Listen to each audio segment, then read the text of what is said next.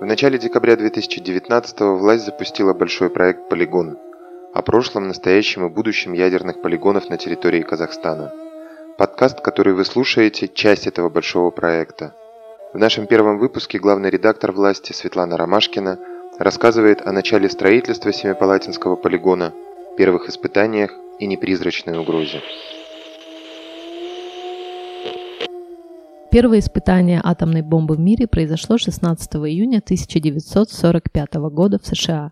Об этом президент Гарри Труман лично сообщил своему советскому коллеге Иосифу Сталину, а уже 6 и 8 августа сверхоружие было применено в Хиросиме и Нагасаки.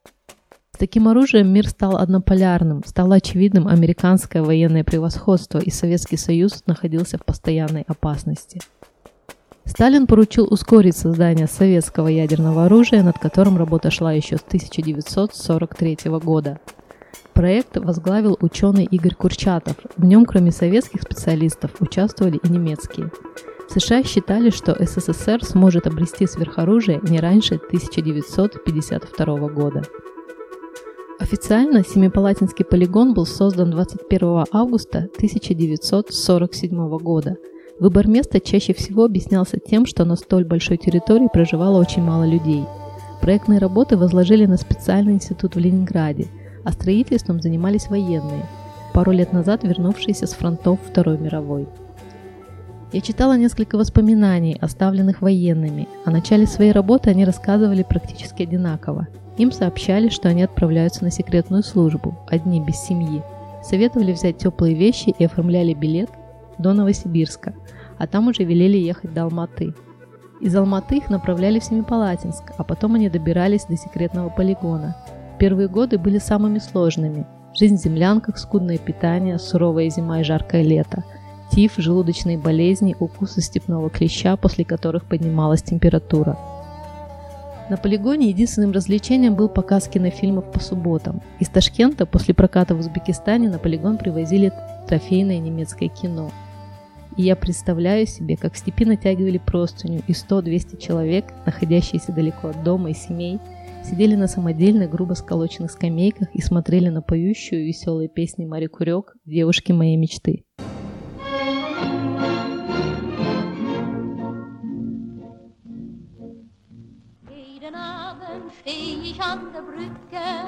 По свидетельству Андрея Сахарова, отца водородной бомбы, полигон строился руками заключенных.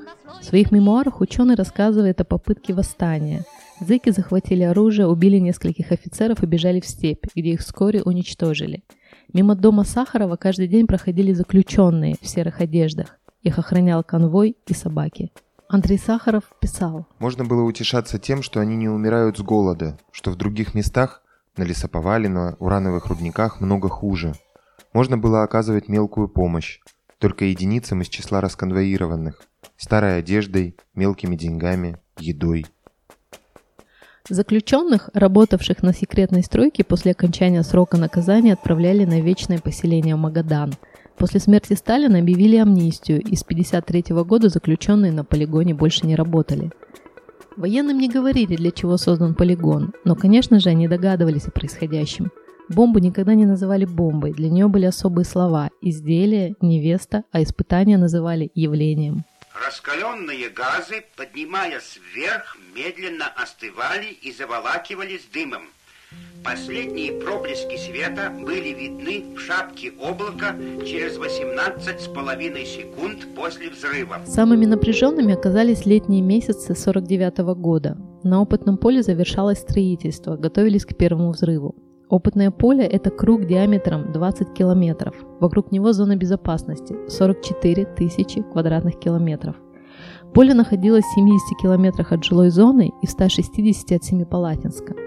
На поле построили башни, в которых установили измерительные приборы и оптическую аппаратуру. Башни находились на разных расстояниях от центра поля. Создание ядерного оружия курировал Лаврентий Берия. В августе 1949 года он приехал на полигон, Курчатове до сих пор сохранился дом, построенный для Берии. Сейчас в нем находится церковь. Первый взрыв на полигоне прогремел 29 августа 1949 года. Радиоактивное эхо докатилось не только до соседних областей, включая восточно-казахстанский Усть-Каменогорск, но и до Алтайского края. 23 сентября, почти через месяц, президент США Гарри Труман заявил, что в Советском Союзе был произведен атомный взрыв.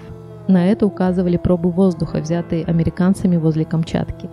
Официально СССР заявил о наличии у себя атомной бомбы 8 марта 1950 года. Бомбу назвали РДС-1, что расшифровывалось как «Россия делает сама». Американская пресса дала ей имя Джо-1, имея в виду Иосифа Сталина – Теперь две сверхдержавы, два антагониста обладали самым опасным в мире оружием. Началась ядерная гонка. В 1952 году в США испытали водородную бомбу. В СССР это произошло всего год спустя. Во время того испытания погибли несколько солдат. Осталось 5 секунд. 4, 3, 2, 1, 0. Взрыв выбросил из недр земли более 10 миллионов кубометров грунта. Так возникла эта гигантская воронка. Военный Андрей Жариков писал. В населенном пункте Майская, недалеко от нашего городка, одна семья не покинула дом, как требовал офицер из службы безопасности. Во время взрыва обломилась старая доска потолка, и концом задела висок девочки лет 5-6. На место происшествия срочно выехал врач, но помощь девочке уже не понадобилась. Она скончалась мгновенно.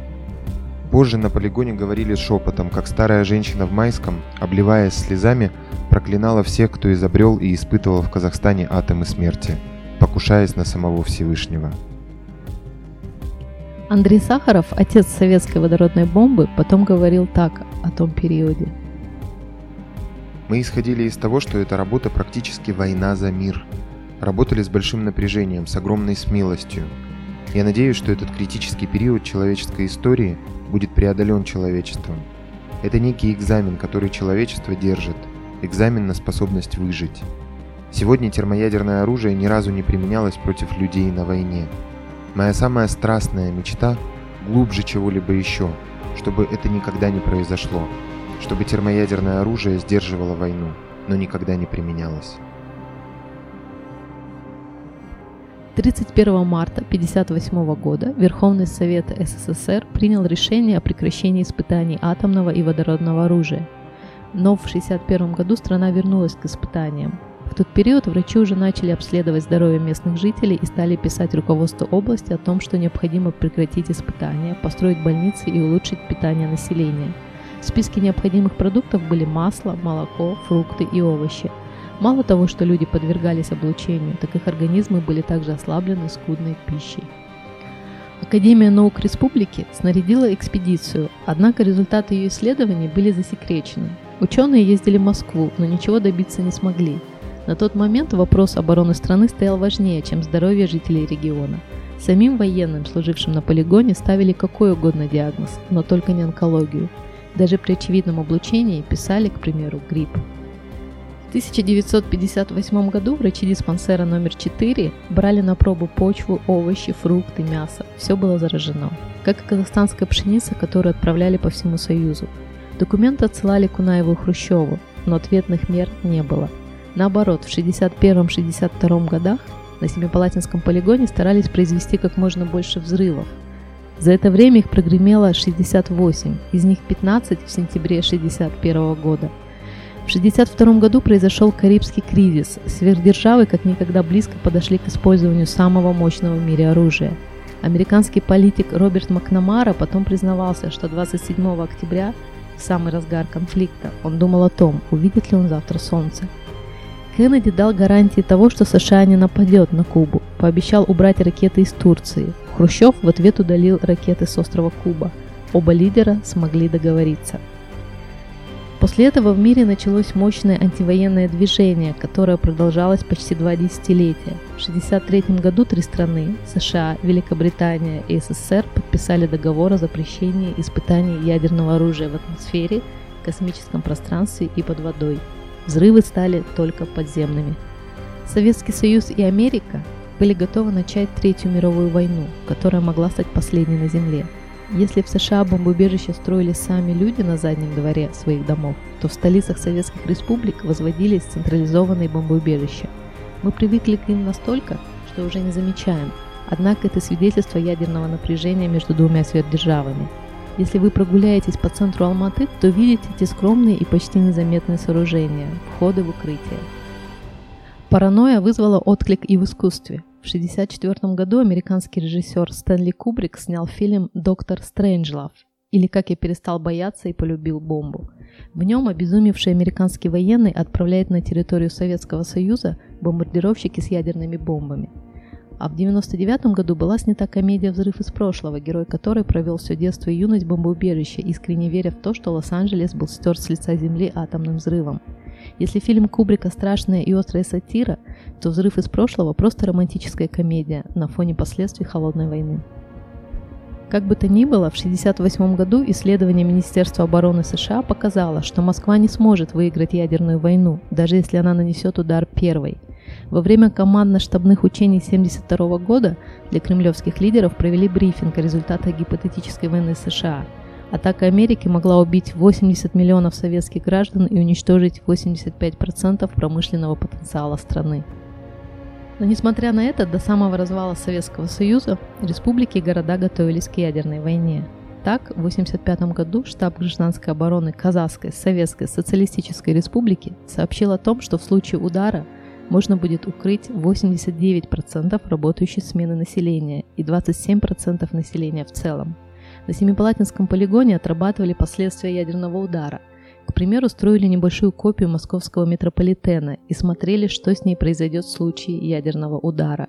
В 80-е годы отношения между советскими и американскими военными комплексами улучшились настолько, что руководство Семипалатинского полигона побывало в Неваде, а американцев привезли в Курчатов – по иронии судьбы оказалось, что полигоны существовали все эти 40 лет как братья-близнецы, и закрытие одного привело к остановке другого.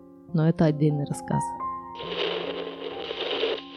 Во втором выпуске подкаста «Полигон» о том, как несколько отважных врачей пытались исследовать последствия ядерных испытаний и даже добиться закрытия полигона. И как 40 лет испытаний отразились на здоровье жителей Семипалатинского региона.